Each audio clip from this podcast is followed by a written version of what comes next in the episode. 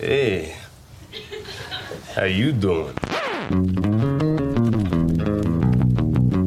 Now, say my name.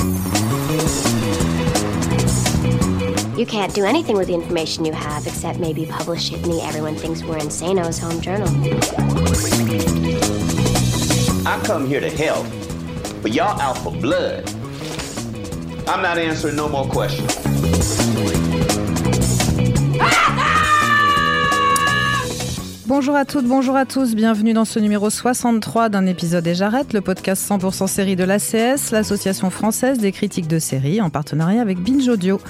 30 minutes de dialogue en version originale, de traduction de nos points de vue critiques, d'adaptation linguistique. Oula, si vous vous dites déjà qu'on ne parle pas la même langue, il est temps qu'on vous envoie les sous-titres. Next one, next one, next one, next Whoa, one. wait, wait, wait, wait. What? What? That's the last one. Anne Ligon des fiches du cinéma en tandem avec Asma El Mardi de Brenda Damage. Salut Asma. Salut. Cette semaine, nous allons vous faire découvrir les secrets des traducteurs de séries. Celles et ceux qui œuvrent parfois un peu trop dans l'ombre pour que vous puissiez goûter au plaisir des séries internationales, quelle que soit leur langue d'origine donc. Et pour cela, nous avons le plaisir de recevoir deux professionnels de la profession et non des moindres. Laure-Hélène Césari, auteure de sous-titrage. Bonjour Laure-Hélène. Bonsoir.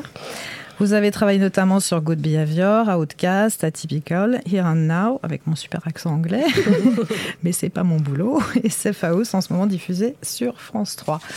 Avec nous également Tim Stevens, auteur de doublage. Bonjour Tim. Bonjour. Vous avez notamment travaillé sur Shameless, Wayward Pines, Feud, Mr. Robot et Legend, dont la saison 2 est en ce moment diffusée sur OCS. Alors j'ai une première question pour tous les deux. On dit donc auteur de sous-titrage, auteur de doublage. Est-ce que vous pouvez m'expliquer brièvement pourquoi cette dénomination et ce que ça implique? Ah, il va falloir qu'il y en ait un qui se lance. Alors on a on a plusieurs noms. On, on- dit qu'on est euh, voilà des auteurs, euh, des euh, traducteurs, adaptateurs. euh, parfois même on parle de tradaptateurs. Ah oui.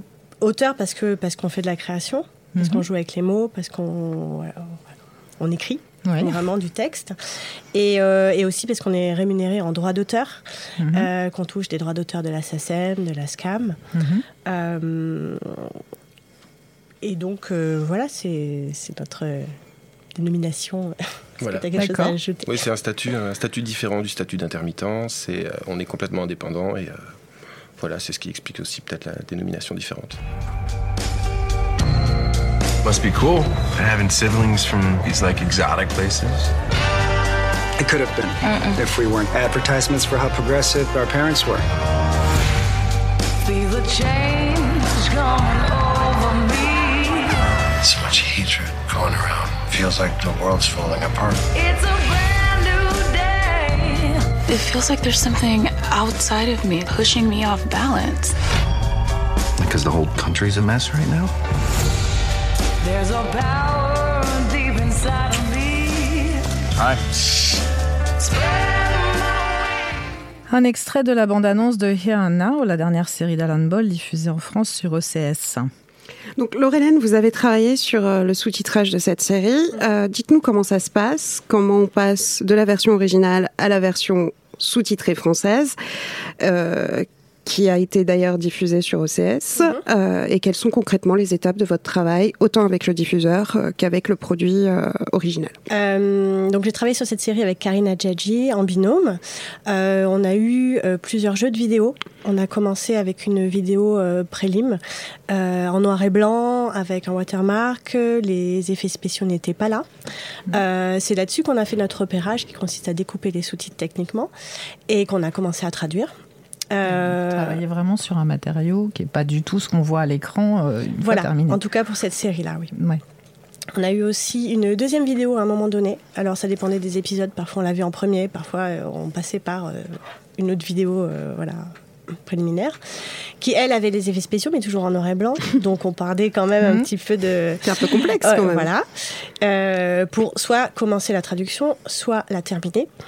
Et euh, la dernière étape étant la simulation, qui est la vérification des sous-titres de l'une et de l'autre, puisqu'on travaillait en binôme euh, là-dessus, euh, sur une vidéo qui, elle, était définitive, en couleur, avec les effets spéciaux, et celle qui allait être diffusée plus tard. Donc vous avez un dernier point de, de vérification Oui. Avec euh, là une, quand même des images qui seront euh, définitives. définitives. Et les versions, en fait, euh, divergent de la pre- du premier jet jusqu'à la fin ou est-ce qu'elles restent plus ou moins similaires? Est-ce qu'il y a un travail en fait de réadaptation, de réécriture? Sur cette série, on n'a pas eu de, de réadaptation à faire. La seule différence entre le, pre- le prélim et la, la deuxième vidéo qu'on a eue euh, en Lorez, ce qu'on appelle comme ça, euh, c'est que parfois certaines voix off étaient euh, pas placées au même endroit. On avait du texte un petit peu en plus, mais c'était vraiment minime. On n'a pas eu de remontage. Et ça, c'était euh, assez appréciable. D'accord. Alors Tim, votre travail est un peu différent.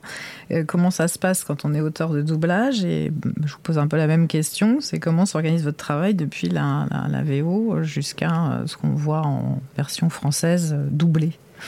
Bah nous, on écrit sur une bande qui défile, qui sera lue plus tard par les comédiens. Mhm. En fait, au départ, cette bande, est- cette bande est préparée par des détecteurs ou des détectrices qui vont découper euh, l'épisode en scène et poser le texte anglais. Et nous, on écrit sur cette bande, on traduit et on adapte pour que ce soit à peu près synchrone avec euh, le comédien d'origine. Et euh, c'est pareil, on traduit, on adapte les blagues, les jeux de mots pour que tout le monde à peu près puisse comprendre sans non plus trahir trop l'original. Et ensuite, euh, on a une vérif avec le directeur artistique, c'est-à-dire qu'on lit notre texte devant le directeur artistique, qui lui ensuite dirigera les comédiens de doublage. Donc, euh, parce qu'alors, euh, je crois qu'il faut préciser que les auteurs de doublage ne sont pas les comédiens. Exactement, Qu'on on ne fait pas les voix. Voilà, ne font pas les Ce voix. qu'on nous et- demande souvent. Voilà. Quelle voix euh, vous Tu faites fais la voix de qui, toi Voilà.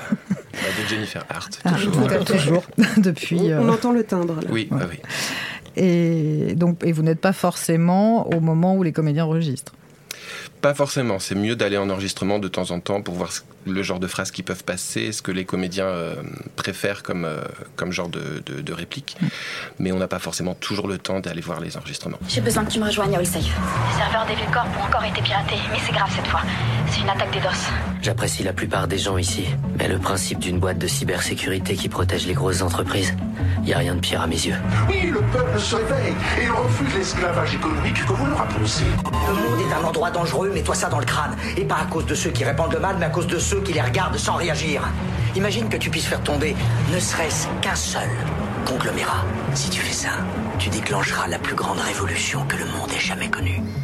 Un extrait de la bande-annonce de la saison 1 de Mister Robot diffusée sur France 2. Tim, vous avez adapté cette euh, série en français et euh, on imagine que c'est pas forcément très simple. Là, il y a quand même euh, tout un univers et un vocabulaire assez technique. Oui, oui, oui, effectivement. Bah là, sur Mister Robot, c'était beaucoup de, de vocabulaire informatique, sur le hacking. euh, et euh, heureusement, la plupart des termes anglais sont finalement utilisés en français. Après, il faut être sûr de bien les utiliser dans la phrase, d'autant plus que Mister Robot est une série très réaliste, très crédible et très pointue, contrairement à tout ce qui avait été fait avant au niveau du piratage informatique. Donc on était un peu attendu au tournant parce que les fans ils vont essayer de démonter les théories, voir si c'est possible ou pas, et c'est toujours possible quasiment ce qu'ils font dans la série. Donc euh, voilà, on, pareil, on a travaillé en équipe. Moi j'étais avec euh, Marie Fuchez et Sylvie André sur cette série. Et euh, ensuite, euh, pendant les vérifs, la chargée de doublage de, de France Télé veillait au grain aussi. Elle faisait beaucoup de Ouais. recherches pour être sûre qu'on dise pas trop de bêtises. Mhm. Et euh, en revanche, l'avantage qu'on avait, c'est que pour cette série-là, qui a été achetée assez en retard par rapport à la diffusion américaine, on avait toute la saison 1 et heureusement, vu les twists euh, Ouais. qu'il y a dans la série, Bah je, vais, je vais rien dire au cas où. Non, non, il faut pas spoiler. Voilà, mais euh, heureusement, on avait tout. On avait, donc, on avait des images définitives avec toute l'histoire de la saison 1 en entier. Mais du coup, vous avez fait des recherches euh, en équipe sur, euh, sur ces termes-là, comment ils sont utilisés, à quel moment, quels sont les s'il y a d'autres termes en fait euh, auxquels on répond. euh, On fait des recherches, oui, bah, heureusement qu'il y a Internet. Heureusement qu'on parfois on peut connaître certains, certaines personnes qui font eux-mêmes du piratage informatique. c'est ce que j'allais demander. Est-ce que vous vous êtes immergé dans le monde des hackers?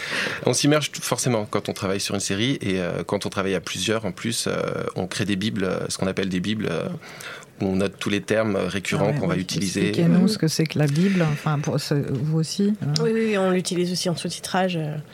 Alors, en quoi ça en quoi C'est ça comme un lexique en fait, c'est ça? Oui, c'est ça. On, On liste les personnages, par exemple. On en profite pour euh, décider des tutoiements, des vouvoiements. On inscrit, parce qu'un personnage peut être là dans, le- dans un épisode et ne plus revenir pendant des épisodes. Et on- Mm. après, on se souvient plus. euh, voilà. On note coup, euh, finalement, Bobby n'était pas mort. hein. voilà, on a besoin d'avoir une trace écrite de tout ce qu'on peut, toutes les décisions qu'on peut prendre. Donc, Ce qui euh, existe ça- par exemple chez les scénaristes américains. euh, voilà, noter le vocabulaire particulier, le choix d'un- mot ou d'un autre. euh, Pour et- qu'il y ait une concordance en fait C'est entre ça. tous les travaux. C'est ça. Puisque euh, généralement, euh, au niveau d'une série, on sera deux, voire trois auteurs, et que, euh, et que c'est aussi une manière de communiquer. Dès que quelqu'un prend une décision, on en parle aux autres, on le met dans la Bible, c'est acté, on n'échange pas de mails. le- l'ensemble des, des- non seulement les Mais épisodes, mais, est-ce qu'il y a un traducteur chef? Parmi vous tous en fait dans les équipes bah, C'est une question un peu logique parce que comme vous travaillez en équipe et dans les writers room, il y a toujours un showrunner. Est-ce que vous avez l'équivalent d'un showrunner en fait euh, chez les traducteurs? Non. Pas en doublage, non, pas en Non. sous-titrage non, Non, plus. non. non. Mm. Non, non. Donc le directeur artistique, c'est pas lui qui a le dernier mot. Vous pouvez avoir le dernier mot sur un doublage euh, qui correspond pas vraiment à, à votre traduction ou. euh, Le directeur artistique aura le dernier mot, ou le comédien euh, sur euh, l'enregistrement aussi. Mais euh, la phase de recherche, on l'a fait entre auteurs, en fait. Donc, enfin, parlons des, des spécificités, des difficultés. C'est-à-dire qu'à la fois pour le doublage, hein, il y a des histoires de synchronisation, euh, voilà, des histoires de bouche. Oui, c'est que des histoires de bouche. le Synchro-labial, doublage. c'est comme ça qu'on l'appelle.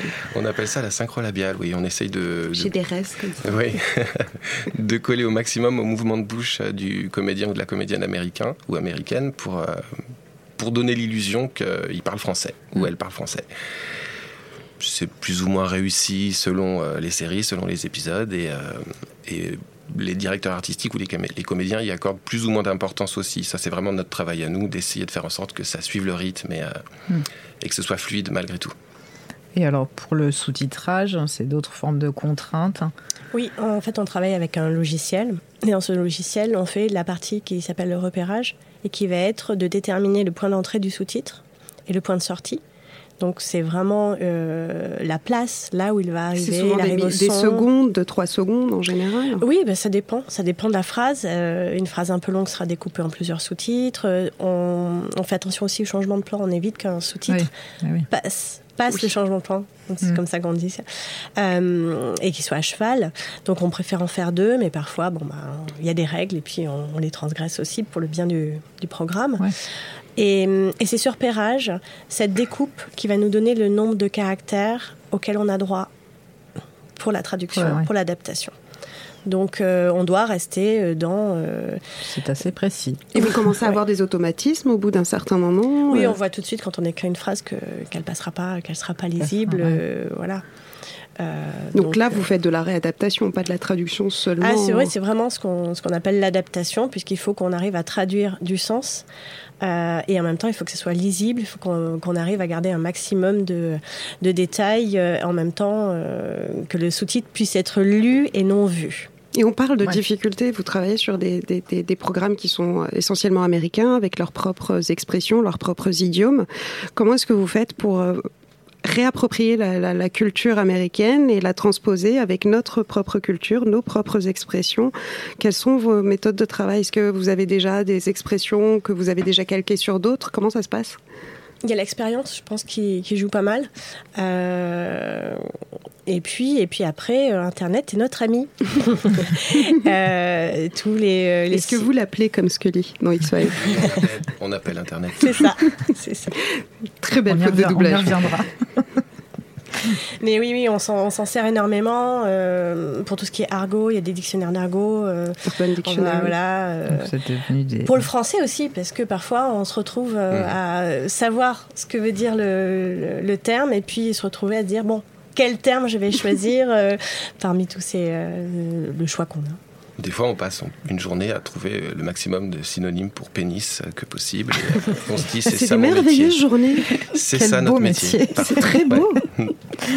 Et vous avez l'impression aussi que, enfin, tu- vous le disiez tout à l'heure, euh, vous êtes attendu au tournant par le, par le public et vous trouvez qu'ils ont, que le public a de plus en plus d'exigences. euh, En doublage, j'ai l'impression que la VF sera toujours critiquée de toute façon. C'est Ouais. l'impression que j'ai. Mais j'ai quand même l'impression que les séries étant de plus en plus pointues, les gens vont s'attendre à ce que ce soit euh, pointu en français aussi. Et après, euh, on vit dans une période où il y a beaucoup de reboots, de remakes, de... Ouais. Et euh, par exemple, j'ai travaillé sur une série euh, dérivée de Evil Dead, des films Evil Dead, et j'ai essayé de respecter le vocabulaire qui avait été Ouais. utilisé dans le doublage de l'époque. Au Ash cas où. versus euh, Evil Dead. Exactement.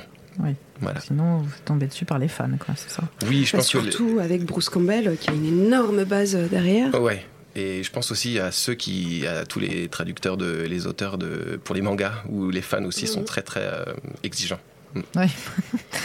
Et alors, parlons aussi des, des difficultés du métier plus généralement, alors liées à son, son évolution. Euh, je voudrais qu'on évoque, mais on va se contenter d'évoquer le phénomène des fansubbers. Alors, est-ce que je, je vous laisse expliquer ce que c'est?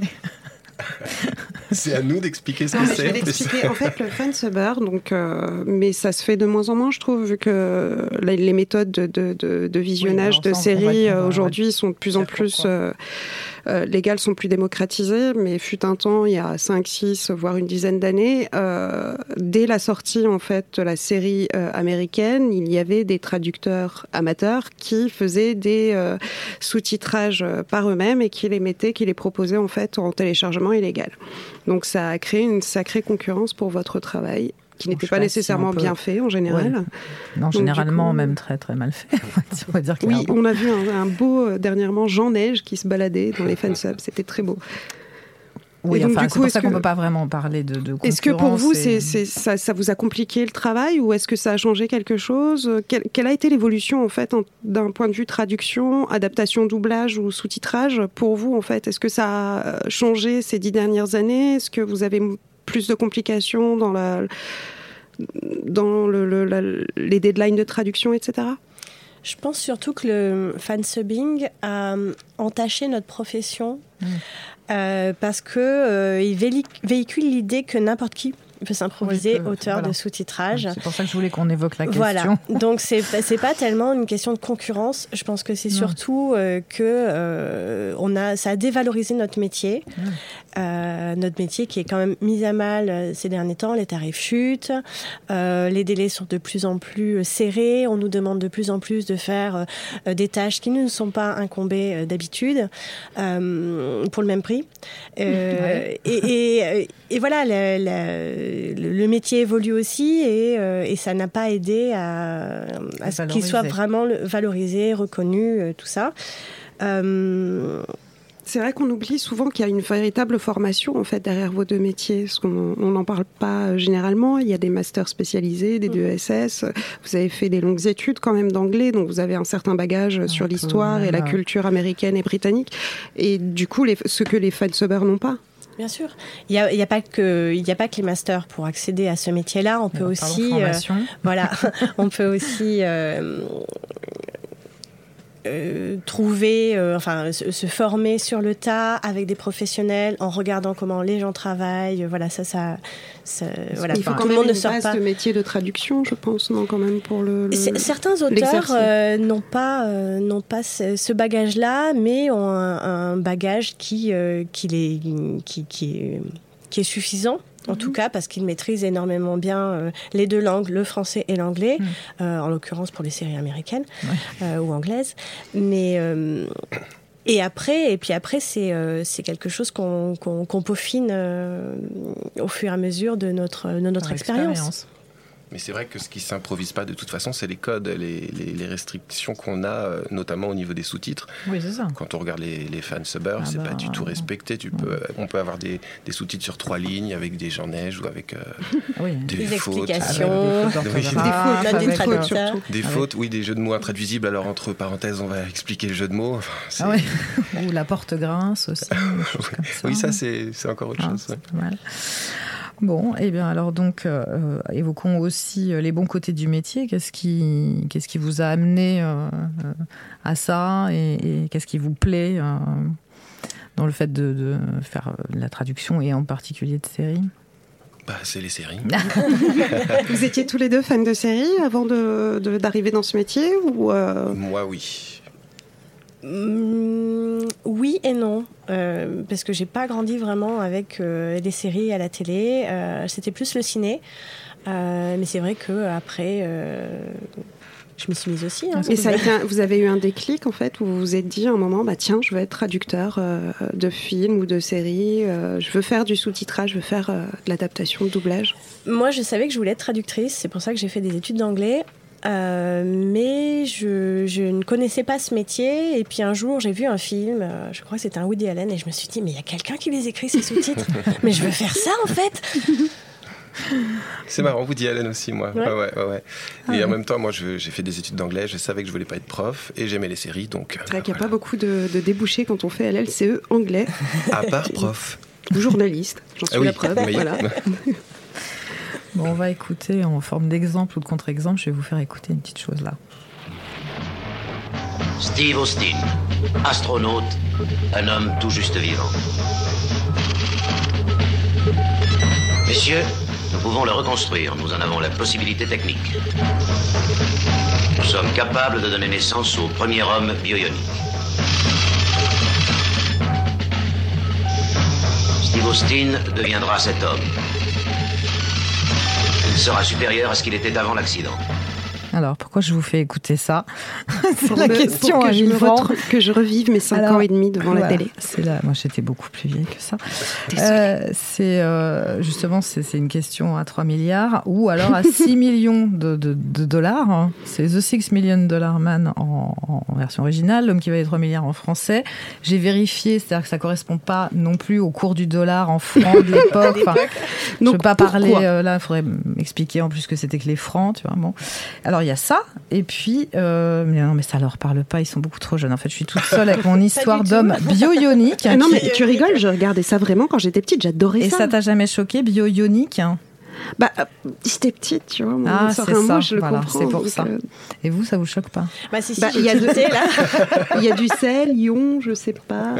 Non, mais je vous en prie, sauvez-moi. Mais bionique, sérieux, c'est un, c'est un mot qui, de, qui existe Non, qui en fait. n'existe pas, justement. Il n'existe pas. Bionique, ça existe. Mais bio-ionique, c'est une inventeur de doubleur pour faire bionique. Ah, Voilà c'est comme le là, nominated ce qui soir, est devenu nominé maintenant dans la langue française, qui n'existe pas. Mais il n'avait pas. Internet à l'époque. Et, et il ne pouvait pas Il pouvait pas téléphoner à- l'appeler Internet. Il pouvait pas appeler Internet. Bon, alors là, on est en 1975 en France, hein, pour, pour les gens qui étaient nés. hein. et euh, bon, c'était juste euh, pour la blague et pour euh, montrer que je, pense que quand même que le métier a, a fait des progrès. Et euh, est-ce que vous avez d'autres exemples de choses qui vous ont posé problème euh, ou euh, qui étaient compliquées à traduire ou vous vous êtes dit attention euh, Hmm. Ça sent la réflexion. Euh, si, quand, euh, quand j'ai fait ma première sitcom. C'était quoi? C'était Anger Management. Et c'était c'était un super complexe, hein. c'était un super défi et je me suis dit je vais me vautrer mais grave. c'était la première et euh, et en fait j'ai adoré. J'ai adoré parce que euh, peut-être le, le, le format, euh, euh, l'obligation de trouver euh, tout le temps des choses qui soient drôles, autres que euh, Mm. ben, ce qu'on voyait à l'écran. Il fallait vraiment trouver des jeux de mots, trouver euh, Oui. euh, Ah. voilà. Et, et du coup, je crois que le défi m'a énormément plu parce que euh, parce que c'était quelque chose que j'avais jamais fait avant et, euh, et qui était tout nouveau et, euh, et j'ai vraiment j'ai vraiment beaucoup aimé.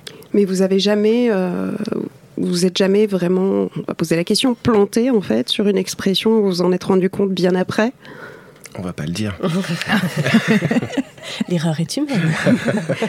Non mais je veux dire, s'il y a quand même des choses Tout le monde sont ne téléphone pas à Internet. Internet malheureusement. Personne ne peut être Dana Scully. Bah là, on n'avait pas de réponse peut-être. Pardon? Non, non, je n'ai rien dit. Les, les anges sont passés Ouais, l'espace d'un instant? Euh, bon, et alors je, je crois que vous pouvez pas forcément dire quels sont vos prochains travaux qu'on va voir bientôt euh, si, à la télé. Euh, Allez, qu'on un petit spoiler pour ou la pas? Il y a des choses pro- très prochaines, non? La série la plus difficile pour vous à, à- d'aujourd'hui en fait, euh, sur laquelle vous avez travaillé? Ça, Que ce soit en question de pas le dire non plus. deadline euh, ou de, de, de, de, de texte qui était complexe. euh. Est-ce qu'il y en a une qui vous a vraiment donné du fil à retordre? Euh, je crois que c'est Atlanta.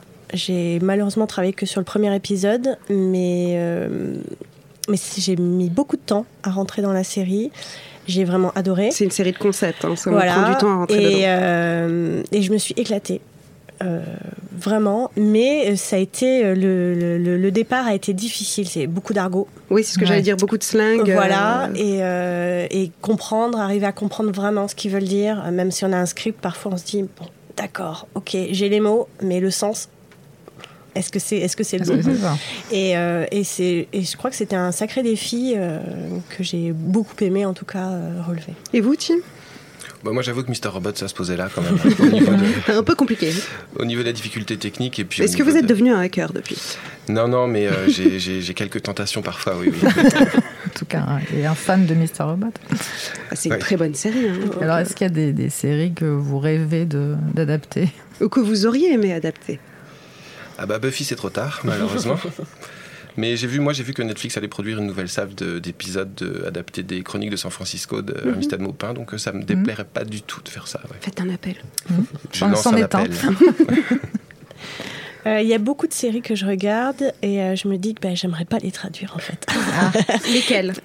Euh, bah, quand je regardais Game of Thrones, je me disais. euh, On en a un petit peu parlé avant voilà, cette émission. Je, je- je connais les traductrices et je les respecte énormément parce que c'est un moi, je travail lui de excuse malade. pas le plier le genou. euh, Je peux pas.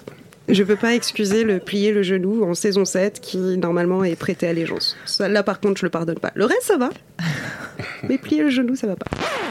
Ainsi s'achève l'épisode 63 d'un épisode et j'arrête, le podcast de l'ACS en partenariat avec Binge Audio. Mille merci à nos invités Laurel Césari et Tim Stevens, à Smile Mardi de Brenda Madge et merci à la technique. Rendez-vous dans 8 jours pour le bilan sériel de la saison 2017-2018. D'ici là, vous pouvez nous suivre sur Twitter et sur Facebook. Salut à toutes, salut à tous et à la semaine prochaine. Next one, next one, next Whoa, one. wait, what? wait, wait, wait. What? What? That's the last one.